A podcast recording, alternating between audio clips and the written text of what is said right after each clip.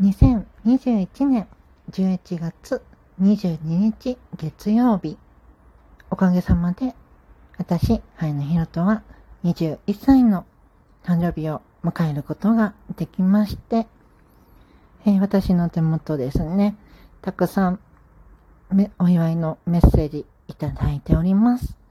大変嬉しく思っているところです。本当に、お誕生日、ありがとうございます。本当にありがとうございます。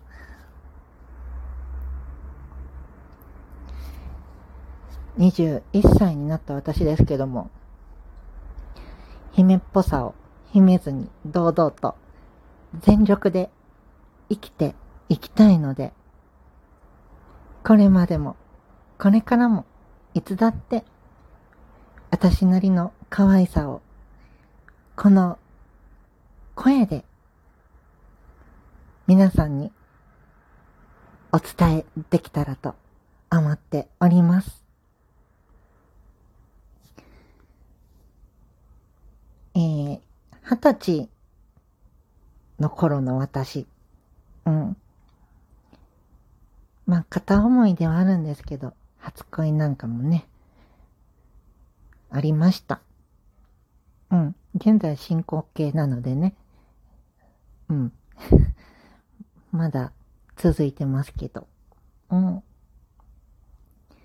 こう、私自身生きている限り、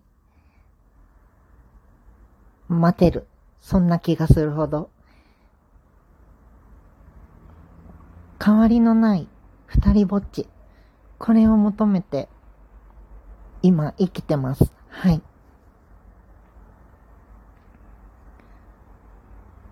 ちょっとね、重たいですかね。うん。でも、私の本音と言いますか。うん。そのあたり、包み隠さず、うん。秘めることなく、これからも私らしさをお伝えしていきますので、21歳になった私、どうぞ、これからもどうぞよろしくお願いいたします。それではまた、どこかの収録かライブ配信でお耳にかかれたらと思います。それではごきげんよう。さようなら。早野ひろとでした。